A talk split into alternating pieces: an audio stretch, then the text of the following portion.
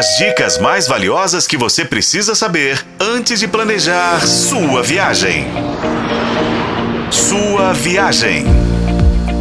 Olá, ouvinte! Já fivelou os cintos por aí? Bem-vindo à sua viagem, seu canal de turismo na FM Tempo.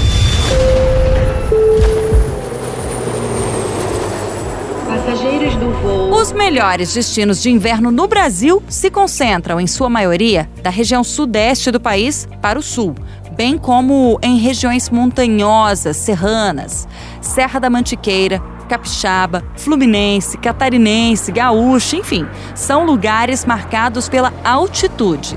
Em Minas Gerais, os principais destinos de inverno são Gonçalves, Ouro Preto, Tiradentes e Monte Verde, que tá super na hype, né? Tem várias atrações para quem deseja curtir o friozinho com muito aconchego, pontos turísticos, boa comida, hotéis charmosos. A lista, gente, é extensa. Hoje não vai dar praia, mas não tem problema. Amores de só não cinema. Hoje Em São Paulo, tem Campos do Jordão.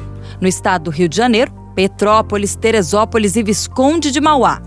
No Espírito Santo, Domingos Martins. E dessa cidade eu puxo mesmo sardinha, gente. Passei muitos invernos por lá, nas montanhas. Os pontos turísticos são belíssimos, tem boa comida, hotéis fofinhos, chocolates, vinhos e licores bons demais da conta para quebrar uma dietinha fácil, fácil, tá? Mas voltando à nossa lista. No Paraná tem Curitiba.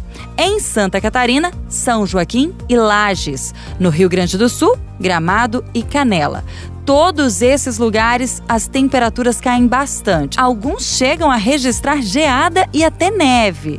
É o caso de Urubici. Você já ouviu falar? Fica na Serra Catarinense. Lá tem um mirante, gente, com mais de 7 metros de extensão todo de vidro que fica dentro de um canyon onde está localizada uma cascata paradisíaco, é bonito demais.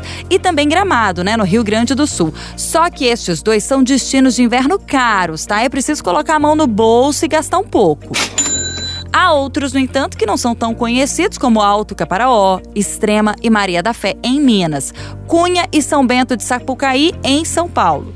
Muita gente também acredita que não tem frio no Nordeste, mas está super enganado, gente. Na Serra Pernambucana, três lugares muito legais são Gravatá, Guaranhuns e Triunfo, que chegou a ganhar o título de cidade mais fria do estado, porque já registrou 6,8 graus Celsius no dia 7 de julho de 1975. Já na Serra Cearense, Guaramiranga é uma cidade muito charmosa. Fica na Serra de Baturité.